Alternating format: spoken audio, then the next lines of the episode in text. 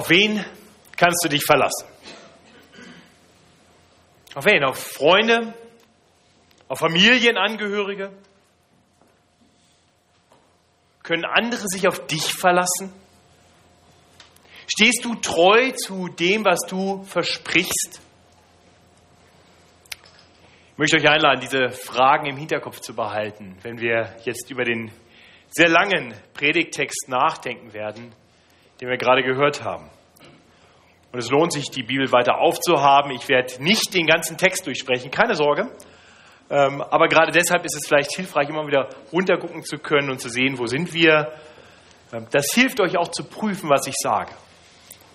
Und dazu möchte ich euch auch ermutigen, nicht nur heute, immer, denn eine Predigt von hier vorne soll in erster Linie das weitersagen, was Gott uns sagen will.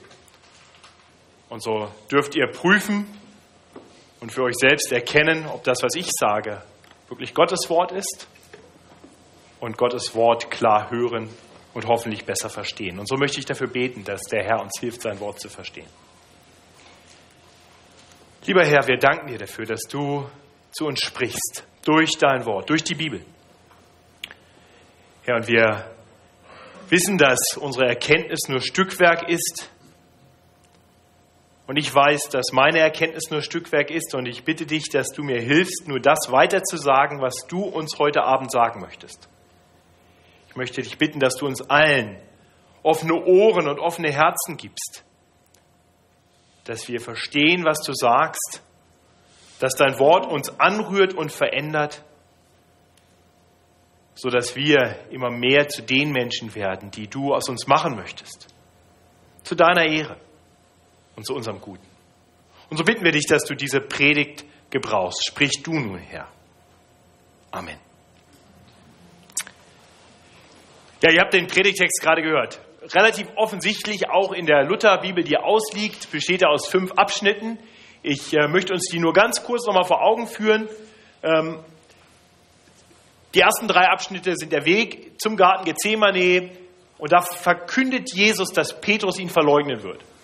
Und dann im zweiten Abschnitt sehen wir im Garten Gethsemane, wie Jesus dort betet und die Jünger schlafen. Und dann sehen wir, wie er dort gefangen genommen wird. Das ist der dritte Abschnitt. Und dann wird er abgeführt und kommt in den Palast des Herodes und dort sehen wir zuerst in Versen 53 bis 65 das Verhör und seine Verurteilung. Und dann zum Abschluss lesen wir die Verleugnung des Petrus. Und das ist so der große Rahmen um den Text, nicht die Ankündigung der Verleugnung und die Verleugnung. Deswegen predige ich diesen langen Text als eine Predigt, in einer Predigt, weil ich denke, das gehört irgendwie alles zusammen.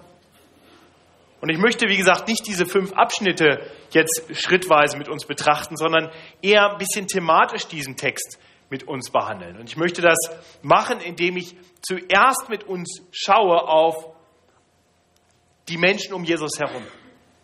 Und wir werden sehen, dass Jesus sich auf niemanden verlassen konnte. Er wurde verlassen und verleugnet und verraten und verurteilt. Und dann wollen wir auf Jesus schauen. Im zweiten Teil der Predigt wollen wir betrachten, dass Jesus andererseits komplett zuverlässig ist. Auf Jesus ist Verlass. Er weicht nicht zurück. Er ist nicht widerwillig. Er übt keinen Widerstand. Er hat keine Widerworte. Er ist treu. Das sind die zwei Teile der Predigt mit den Unterpunkten. Genau so wollen wir das jetzt durchgehen. Und dann werden wir zuerst schauen auf das, was Jesus erdulden musste, bevor wir dann auf Jesus selbst sehen. Und wir sehen als allererstes, dass Jesus von seinen Freunden verlassen wird. Ja, wir sind jetzt hier ziemlich am Ende des Markus-Evangeliums, ziemlich am Ende am, vom Bericht von dem Leben von Jesus Christus. Markus beginnt seinen Bericht erst damit, dass Jesus seine Jünger beruft und mit ihnen einen, seinen öffentlichen Dienst beginnt. Und dieser Dienst geht über ungefähr drei Jahre. Drei Jahre sind jetzt seine Jünger mit ihm unterwegs gewesen. Drei Jahre haben sie alles Mögliche mit ihm erlebt. Sie sind ihm ganz nahe gekommen. Sie haben ganz viel Zeit mit ihm verbracht. Und wir können uns sicher sein, Jesu Jünger, die liebten ihren Herrn, die verehrten ihren Herrn. Doch dann sagte Jesus ihnen bei einem Mahl, bei einem Abendessen, bei einem ganz besonderen Abendessen, nämlich bei einem Passamahl, da sagte er ihnen, dass einer von diesen zwölf, einer von diesen engsten seiner Freunde, sich gegen ihn stellen würde, ihn verraten würde. Das war ein Schock für die Jünger.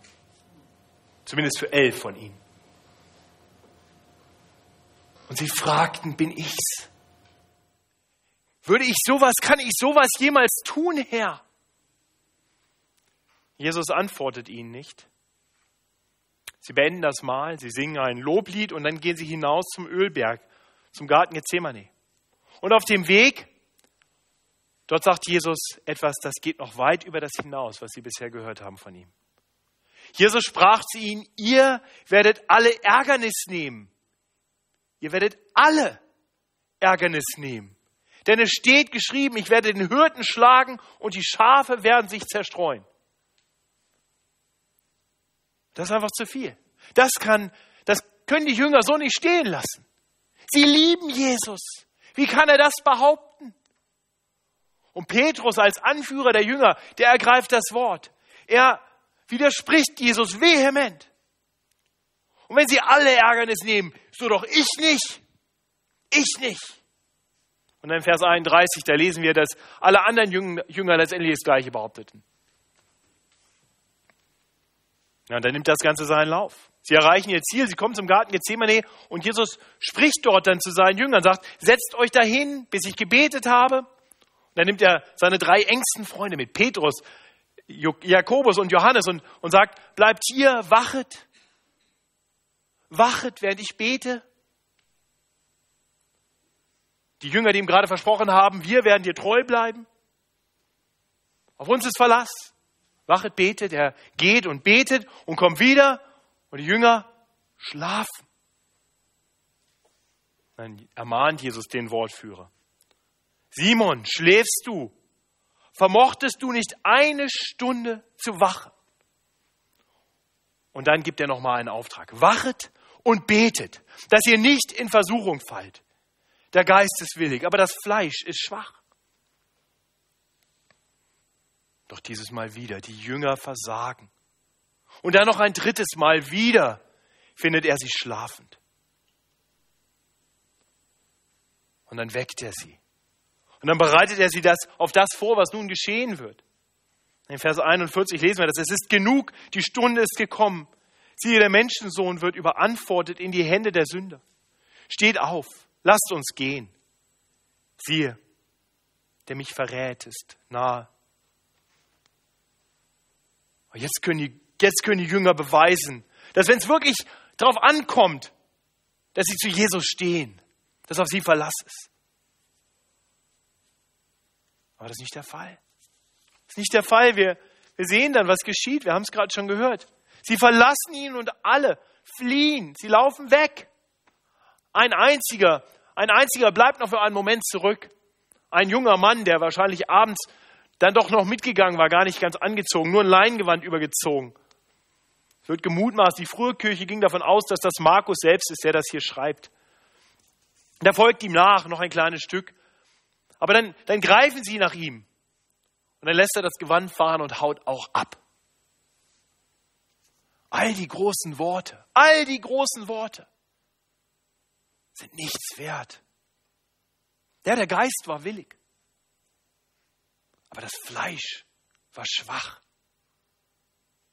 Und so kommt es genau so, wie Jesus es mit den Worten des Propheten Zacharia angekündigt hatte. Ich werde den Hirten schlagen und die Schafe werden sich zerstreuen. Der Hirte, Jesus, wird geschlagen, er wird verhaftet. Und die Schafe, seine Jünger, die laufen davon. Ihr Lieben, alle seine Jünger, seine besten Freunde lassen ihn im Stich. Das Erste, was wir sehen. Jesus wurde von seinen Freunden verlassen. Als zweites sehen wir, dass er von seinem allerbesten Freund, von einem seiner engsten Freunde verleugnet wurde. Und auch das hat Jesus angekündigt. Hatte, nachdem Petrus ihm so widersprochen hatte und so vollmundig verkündet hatte, dass er auf ihn Verlass ist, da hat Jesus ihm entgegnet, wahrlich, ich sage dir, heute in dieser Nacht, ehe der Hahn zweimal kräht, wirst du mich dreimal verleugnen. Aber Petrus kennt sich besser. Er widerspricht Jesus erneut. Auch wenn ich mit dir sterben müsste, werde ich dich nicht verleugnen. Klingt ein bisschen so wie manche moderne Lobpreislieder.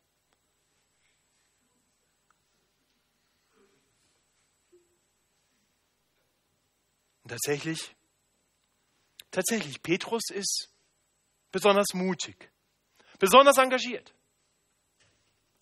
Aus dem Parallelbericht im Johannesevangelium wissen wir, als dann die, die Soldaten kommen, als er verhaftet werden soll, da, da greift Petrus ein.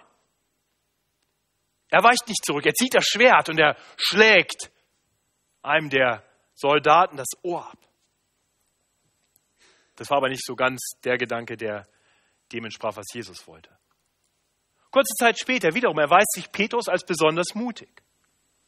Ja, alle laufen weg, aber nach einiger Zeit kehrt Petrus um. Und Petrus geht seinem geliebten Herrn nach. Er folgt ihm nach. In sicherer Distanz, aber er geht hinterher. Er wagt sich hinein, selbst in den Hof des Palastes der Hohenpriester.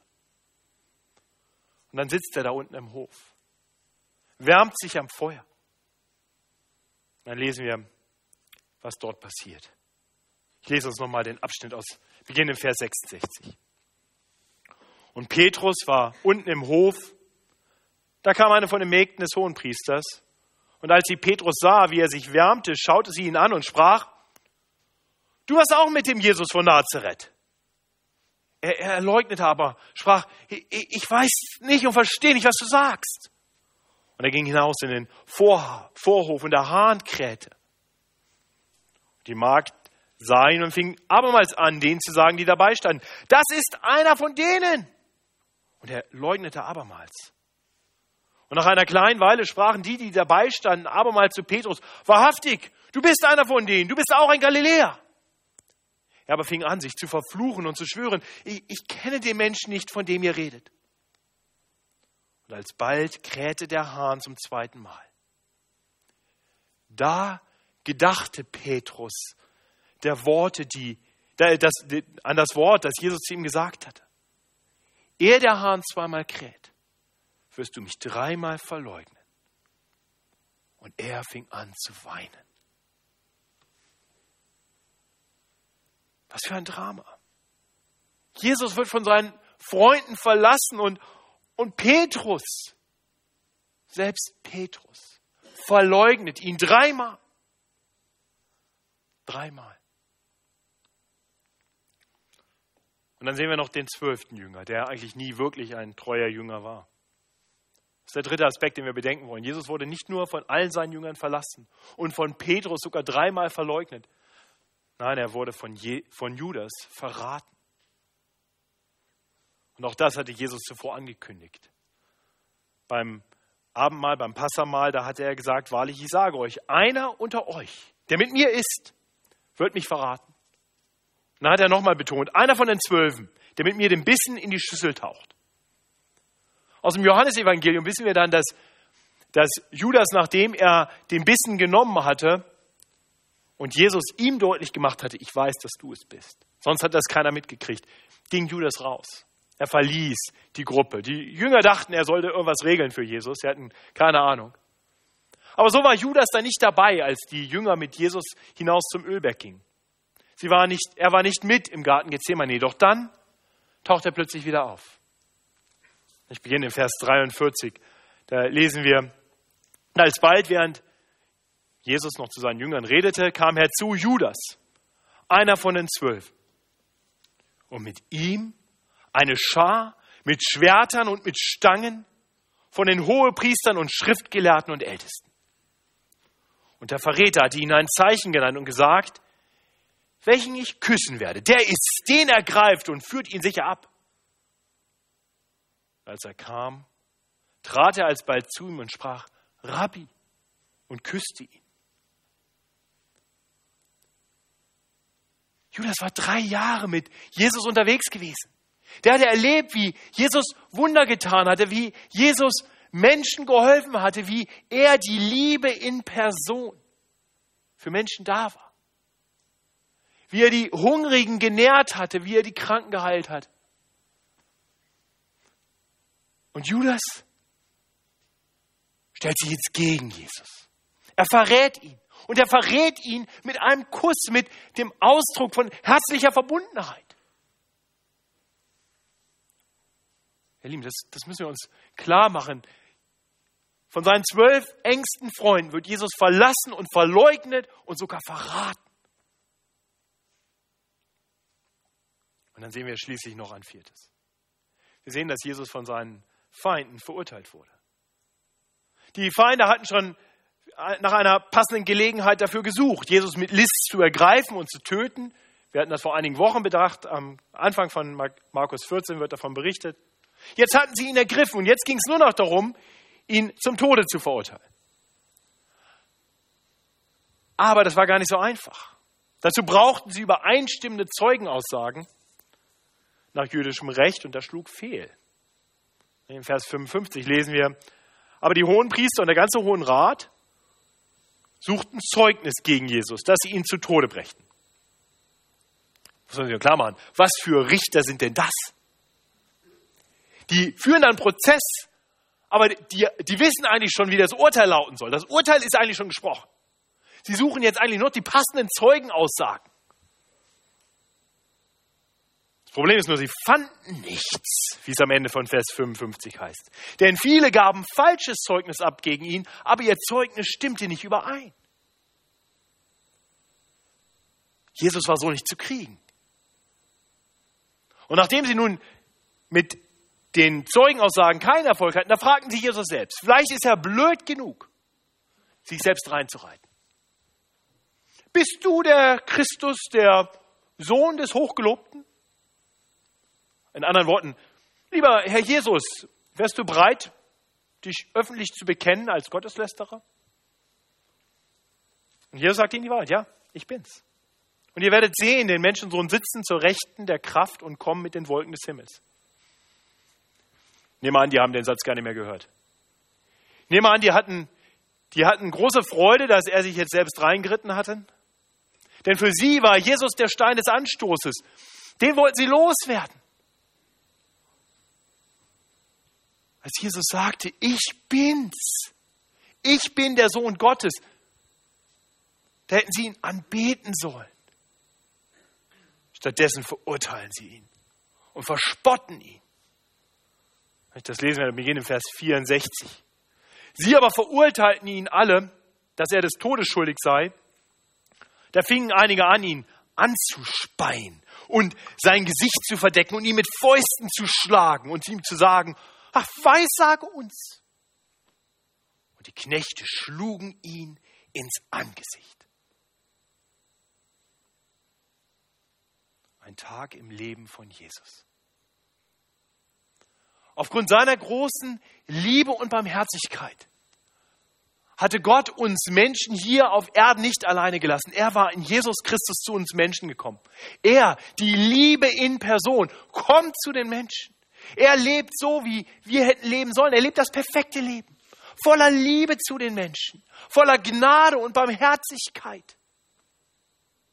Und wir Menschen, die Menschen nahmen ihn nicht an. Jesus Christus, der Sohn Gottes, wurde von den Menschen verlassen und verleugnet und verraten und verurteilt und verspottet. Und Jesus Jesus ging seinen Weg unbeirrt weiter. Er ging diesen Weg, damit wir Menschen entsprechend dem, dem ewigen Plan unseres gnädigen Schöpfers vor dem verdienten Gericht gerettet werden können. Und so möchte ich uns einladen, jetzt auf Jesus zu schauen. Lasst uns auf diesen Herrn schauen, diesen verlassenen, diesen verratenen Herrn schauen. Lasst uns auf Jesus schauen, auf den voll und ganz verlassen ist. Das Erste, was wir sehen, ist, dass Jesus nicht zurückweicht. Jesus hatte zuvor angekündigt, was geschehen würde. Jesus hatte mehrfach betont, dass man ihn töten würde. Er hatte klar gesagt, dass er verraten werden würde. Er weiß genau, was ihm bevorsteht, aber er haut nicht ab. Er geht vom Abmal nicht weg. Er verlässt Jerusalem nicht und bringt sich in Sicherheit. Er geht mit seinen Jüngern hinaus zum Ölberg. Er handelt genau so, wie Judas es erwarten konnte. Er läuft ganz bewusst ins offene Messer. Jesus weicht nicht zurück. Aber das war kein leichter Weg für ihn. Das war kein leichter Weg. Wie schwer dieser Weg für Jesus gewesen sein muss, das, das wird für uns zumindest so ein ganz klein bisschen sichtbar, als Jesus dann im Garten Gethsemane mit seinen Jüngern ankommt. In Vers 33, da heißt es über ihn, dass er anfing zu zittern und zu zagen. Dass er seinen Jüngern sagte, meine Seele ist betrübt bis an den Tod. Und dann sehen wir, wie Jesus ein bisschen weitergeht und sich auf die Erde wirft. Und dann, und dann betet, dass, wenn es möglich wäre, die Stunde an ihm vorüberginge. Voller Vertrauen, dass der geliebte, der eine geliebte Sohn zu seinem himmlischen Vater. In einer Intimität, die, die für uns vielleicht gar nicht klar wird durch das Wort. Aber, aber mein Vater, alles ist dir möglich. Nimm diesen Kelch von mir. Was für ein Kelch? Das ist der Kelch, der über ausgegossen werden soll. Das ist der Kelch von Gottes gerechtem Zorn. Ich weiß, dass sich vielleicht der eine oder andere schwer tut mit dem Gedanken, dass, dass Gott so zornig sein könnte. Das hat damit zu tun, dass wir vielleicht eine falsche Vorstellung von Zorn haben, dass wir an etwas Blindwütiges, wild um sich Schlagendes denken. Das ist nicht der Zorn Gottes. Der Zorn Gottes ist ein vollkommen kontrollierter, ein, ein absolut gerechtfertigter Zorn. Das ist der Zorn des heiligen Gottes, des perfekten Schöpfers über alles Böse, über all das Böse in dieser Welt. Und vielleicht können wir das so ein ganz klein bisschen nachvollziehen, wenn wir uns vor Augen führen, so die, die, die schlimmsten Dinge in dieser Welt, die wir erlebt haben, von denen wir vielleicht hören in den Nachrichten. Eine Kindesmisshandlung, ein brutaler Mord, eine fürchterliche Tat, etwas einfach Schlimmes. Kennt ihr das, wie dann in euch so ein bisschen Zorn aufkommt? Das darf nicht sein. Und Gott, der hat diese Welt gemacht als heile Welt. Und dann kommt dieses ganze Böse in diese Welt. Gott ist zornig. Aber nicht blindwütig, sondern vollkommen kontrolliert. Aber Gott ist ein gerechter Gott. Und er, und er kann das Unrecht nicht ungestraft lassen. Und Jesus weiß, Jesus weiß, was ihm bevorsteht ist das der Zorn Gottes über alles Böse in dieser Welt, über, über die schlimmsten Dinge, die, von denen du je gehört hast. Und all die schlimmen Dinge, von denen du noch nicht gehört hast. Und die jemals in der Geschichte der Menschheit geschehen sind und geschehen werden. Dass dieser Zorn über all diese Dinge auf ihn kommen wird. Das ist der Kelch. Lass diesen Kelch an mir vorüberziehen. Nimm diesen Kelch von mir. Und dann höre die Worte, die Jesus spricht. Diese unvorstellbaren Worte, die Jesus spricht. Nicht, was ich will, sondern was du willst. Jesus akzeptiert den ewigen Ratschlusswillen seines Vaters. Er zeigt kein Widerwillen. Er kämpft nicht an gegen das, was jetzt kommen soll, sondern er stellt seinen eigenen menschlichen Willen zurück und gibt sich ganz in die Hand seines Vaters.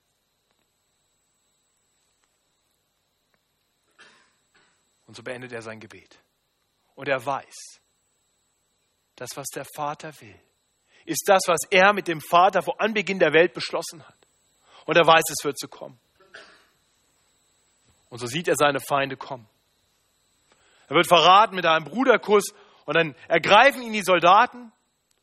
Und dann lesen wir davon, wie einer aber von denen, die dabei standen, das Schwert zog. Wir wissen, das ist Petrus. Und dem Knecht des Hohenpriesters das Ohr abschlägt.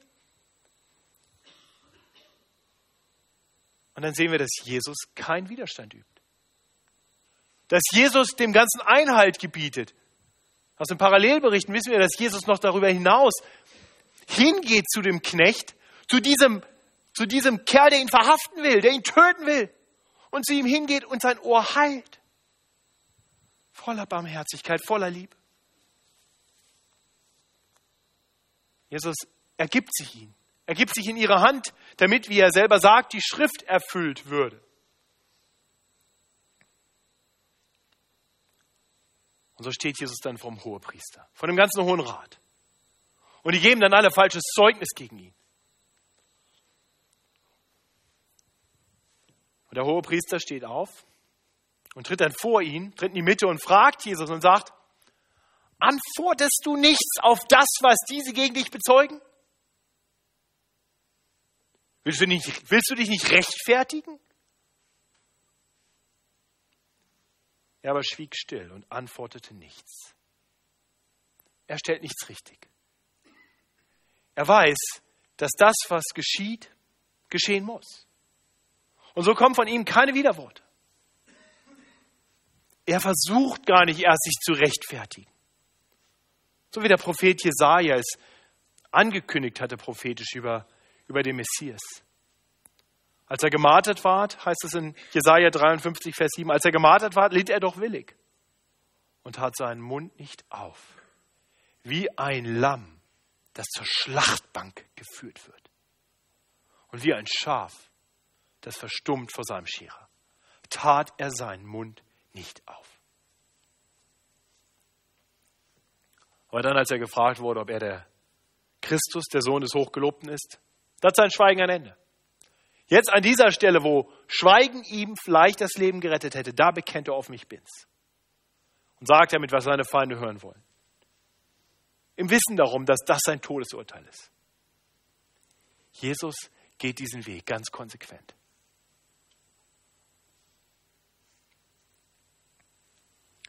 Ihr Lieben, seht ihr, wie geradlinig Jesus diesen Weg, diesen bitteren Weg zum Kreuz geht? Das ist das, was unser Text uns hier zeigt. Es zeigt uns auf der einen Seite die Freunde von Jesus, die ihn verlassen und verleugnet haben. Es zeigt, ihm den, zeigt uns den Judas, der ihn verrät. Es zeigt uns die religiöse Elite, die ihn verurteilt und verspottet. Und dann auf der anderen Seite sehen wir Jesus, der treu bleibt, auf den komplett Verlass ist, der nicht zurückweicht, der nicht widerwillig ist, der keinen Widerstand leistet, der keine Widerworte spricht. Wisst ihr warum? Weißt du, was ihn treibt? Liebe. Liebe zu uns Menschen. Eine Liebe zu uns Menschen, die so groß ist, dass er bereit ist, das alles zu erdulden. Liebe? Liebe für wen? Für die Menschen, von denen er verlassen wurde und verleugnet und verraten und verurteilt. Bevor ich gleich einige Anwendungen von diesem Text ableiten möchte, möchte ich uns einladen, das für einen Moment auf uns wirken zu lassen. Was für ein Gott! Was für ein Jesus! Von den Menschen verlassen und verleugnet und verraten und verurteilt und verspottet. Und er geht den Weg immer weiter Richtung Kreuz, um sein Leben zu geben als Lösegeld für viele. Was für ein Jesus. Was für eine Liebe.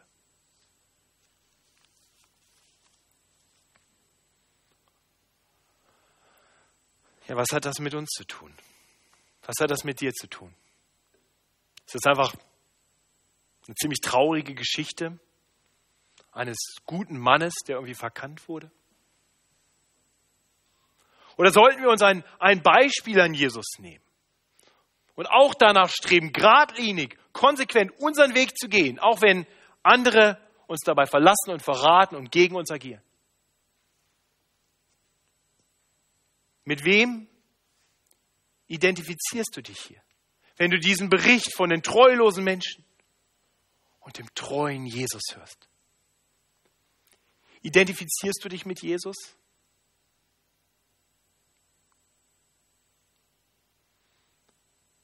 Oder erkennst du dich selbst in den anderen? Ihr Lieben, keiner ist so wie Jesus. Und gerade deshalb brauchen wir ihn. Gerade deshalb brauchen wir das, was er tut, so sehr. Wir brauchen das nicht primär als Vorbild. Wir brauchen Jesus als Retter. Wir alle werden dem absolut guten Gott immer wieder untreu. Auf keinen von uns ist immer Verlass. So wie die Jünger, so verlassen wir Jesus auch immer wieder, indem wir immer wieder Dinge tun, die ihm nicht gefallen. Immer wieder uns gegen seinen guten Willen stellen.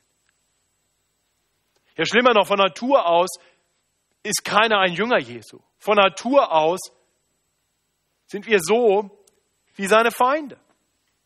Wir wollen keinen Gott. Vielleicht einen Gott, der ab und zu mal ein Wunder tut und irgendwie ganz nett da ist und dem man mal um was bitten kann, der unser Leben aber nicht zu sehr einschränkt oder irgendwie was zu sagen haben will. Wir wollen keinen Herrn von Natur aus. Von Natur aus wollen wir selbstbestimmt sein, selber das Sagen haben. Ein Gott, der den Anspruch erhebt, selber der Herr über unser Leben zu sein. Ein Gott, der Gebote gibt und erwartet, dass wir sie halten. Den wollen wir nicht. Der widerstrebt uns Menschen von Natur aus. Das war genau der Grund, warum Jesus von den Menschen so gehasst wurde, warum sie ihn getötet haben. Und das ist genau der Grund, warum Jesus den Weg bis zum Kreuz ging. Denn Jesus weiß, dass Gottes gerechter Zorn einem jeden von uns gebührt. Keiner von uns ist so gut, ist so treu gegenüber dem Heiligen, dem Perfekten, dem komplett liebevollen Gott, dass Gott keinen Grund hätte, uns zu richten. Deshalb erträgt Jesus das alles. Deshalb geht er zum Kreuz. Deshalb nimmt er diesen Zorn Gottes auf sich, damit wir mit Gott versöhnt sein können, damit wir Gottes Liebe erfahren können. Was für ein Tausch. Was für ein Gott, der, der uns so sehr liebt, dass er seinen eingeliebten Sohn in diese Welt hineinsendet, unter uns Sünder die ihn verlassen und verraten und verleugnen und verspotten und töten. Und er dann gerade darin am Kreuz unsere Schuld auf sich nimmt, sodass wir wieder mit Gott in Harmonie, im Einklang sein können. Ich möchte dich fragen, hast du das erkannt? Hast du diese Liebe erkannt? Glaubst du das?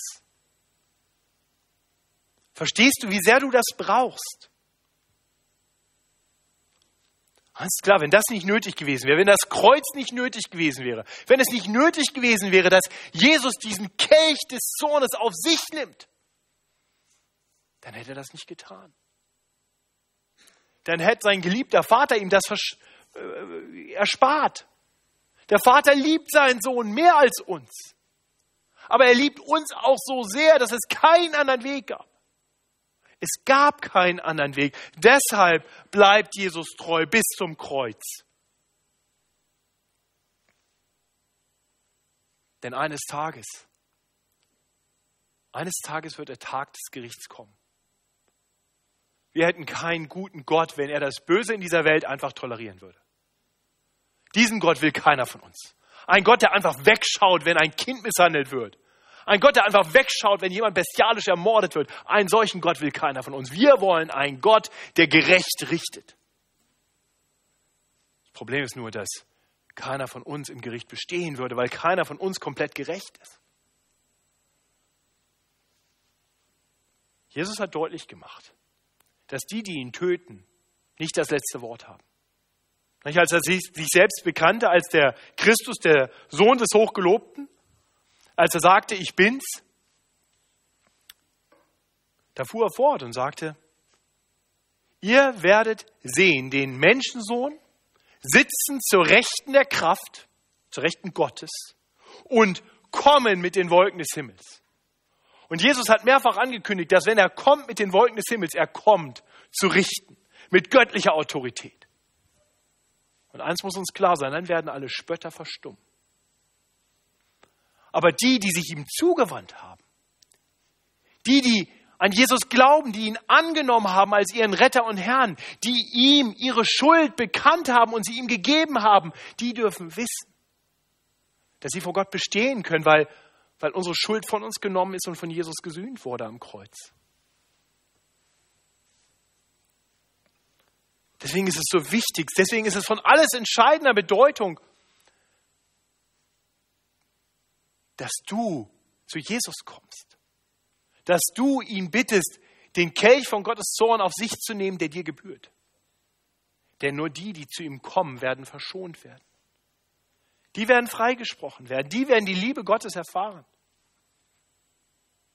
Deswegen möchte ich dich ganz direkt fragen. Ist Jesus Christus wirklich der Herr deines Lebens? Ich meine damit nicht, ob du dich irgendwie einfach Christ nennst. Ich meine damit nicht, ob du ab und zu in die Gemeinde kommst. Ich meine, ob Jesus Christus wirklich der Herr deines Lebens ist. Ob du ihm mit allem, was du bist, vertraust. Du darfst zu ihm kommen.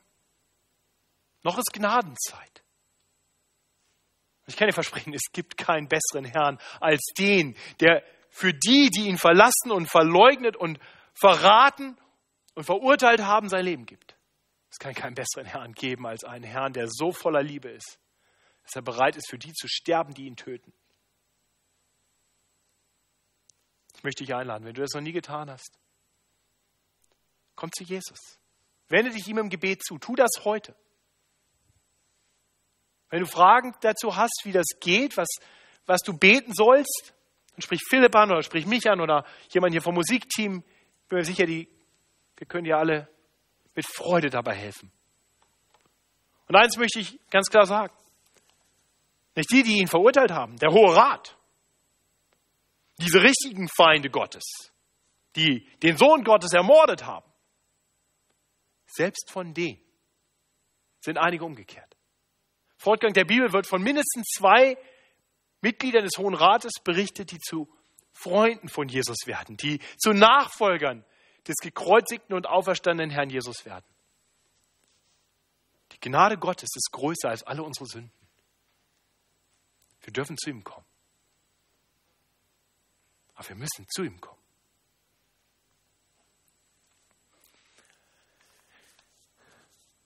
Das ist die wichtigste Anwendung dieses Textes. Komm zu Jesus. Aber wenn du das getan hast, wenn Jesus dein Retter und Herr ist, dann möchte ich dich fragen, wie ist das eigentlich mit dir? Ich meine, sind wir so ganz anders als die Jünger von Jesus? Bist du Jesus immer treu? Kann er sich auf dich verlassen, auch wenn das ernste Konsequenzen hat, auch wenn es mal weh tut? Ich möchte uns Mut machen, nicht den Fehler der Jünger zu machen. Und vorschnell dabei zu sein, voller Selbstvertrauen, zu sagen, ja, Jesus, ich bin dir immer treu. Das ist der Grund, warum ich bei manchen Liedern nicht mitsinge. Ich möchte manche Aussage nicht treffen, weil ich mein Herz kenne, weil ich weiß, wie wankelmütig ich bin. Ich glaube, wir brauchen weniger Selbstvertrauen und mehr Gottvertrauen. Das ist das, was Jesus seinen Jüngern erklärt hat. Macht keine großen Sprüche, so wie Petrus, der meint, Jesus widersprechen zu müssen. Dann lebt in Abhängigkeit von Gott, wachet und betet dass ihr nicht in Versuchung fallt. Das war der Aufruf. Wach und betet. Bist du wachsam? Bist du wachsam? Erkennst du die Versuchung, die versuchen in dein Leben hineinzukommen? Und die gibt's, die kommen. Bist du wachsam, erkennst du sie, betest du gegen sie an. Bittest du dem Herrn, bittest du den Herrn immer wieder, dich treu zu erhalten.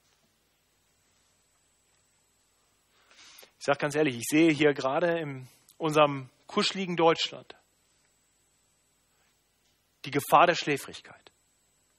Da in Nordafrika, wenn man sich zu Jesus bekennt, das hat Konsequenzen. Da ist man nur Christ, wenn man das wirklich meint. Sonst lässt man es lieber gleich bleiben. Aber hier bei uns, ein bisschen Christ sein, ist doch ganz gut.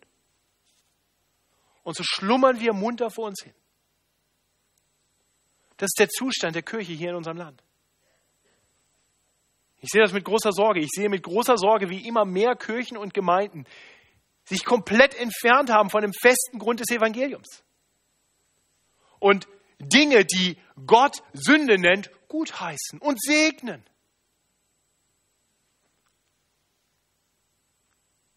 Aber ich möchte nicht über die anderen richten.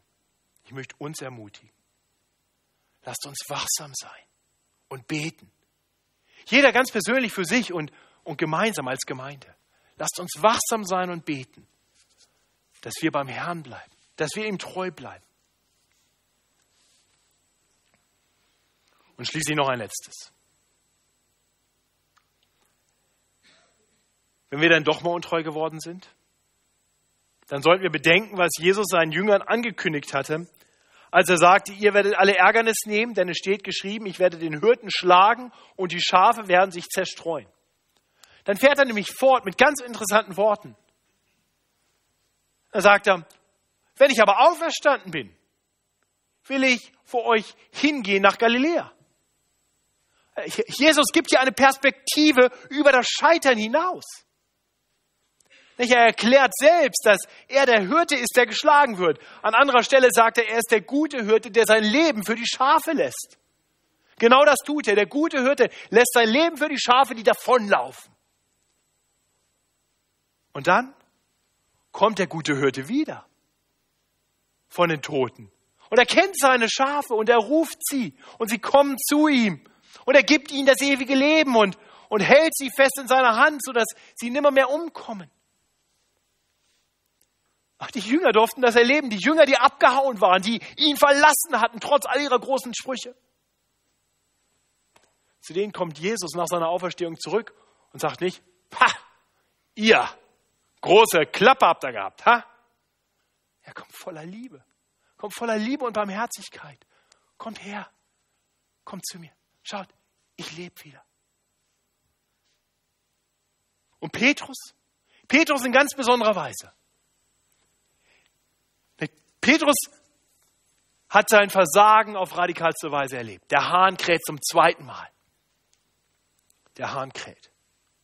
Und Petrus erlebt dass Jesus recht hat. Und dann heißt es über ihn, er weint. Er weint bitterlich. Aber wisst ihr, was Jesus Petrus gesagt hatte, bevor das geschah? Simon, Petrus, ich habe für dich gebetet, dass dein Glaube nicht aufhöre. Was für eine Liebe. Jesus betet für den, der ihn dreimal verleugnet bevor er das tut, betet, dass sein Glaube nicht aufhört. Und dann sagt er ihm, ich, weiß, Petrus, ich weiß sehr genau, dass du mir untreu werden wirst. Du wirst umkehren müssen eines Tages. Er sagt dann, wenn du der einst dich bekehrst, so stärke deine Brüder. Das ist Jesus. Und so hat der Glaube des Petrus nicht aufgehört, denn Jesus hat für ihn gebetet. Und so wird aus dem Verleugner der mutige Verkündiger. Petrus weiß dabei, dass, dass die Kraft, der Mut dazu nicht von ihm kommt.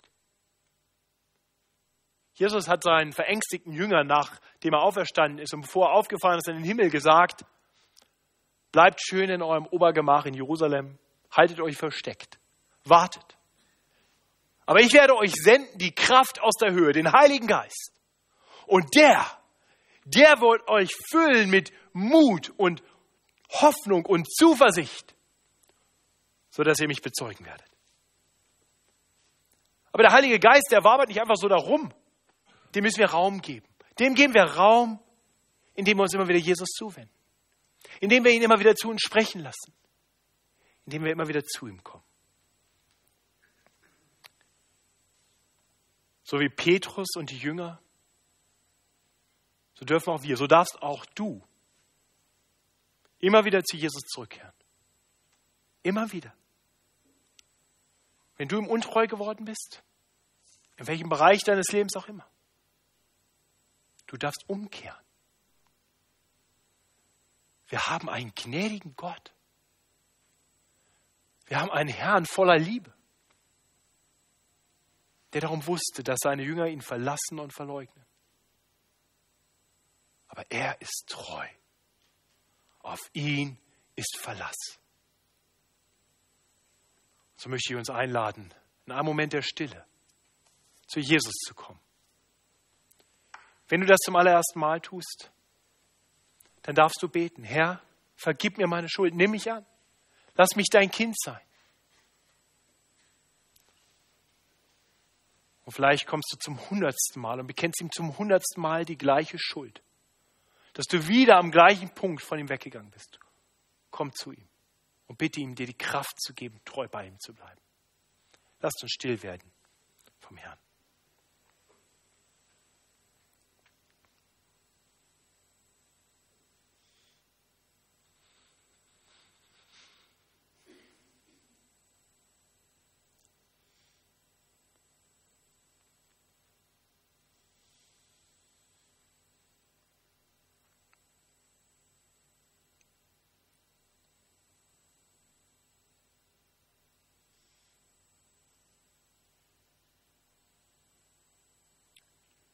Lieber Herr Jesus, deine Liebe, die ist so unbegreiflich groß. Von uns wird wohl kaum einer sein Leben lassen für seinen besten Freund. Aber du hast dein Leben gegeben für die, die dich verlassen und verraten und verleugnet und getötet haben. Herr, wir wissen darum, dass die bitteren Nägel, die durch deine Hände sich bohrten am Kreuz, uns gebührten. Wir wissen, dass der Zorn Gottes, der auf dich kam, uns gebührt. Herr, und wir dürfen darum wissen, dass du all unsere Schuld gesühnt hast, wenn wir zu dir kommen. Wir dürfen wissen, dass du uns liebst und annimmst wenn wir dich denn unseren Herrn sein lassen. Herr, mir fehlen die Worte. Danke. Amen.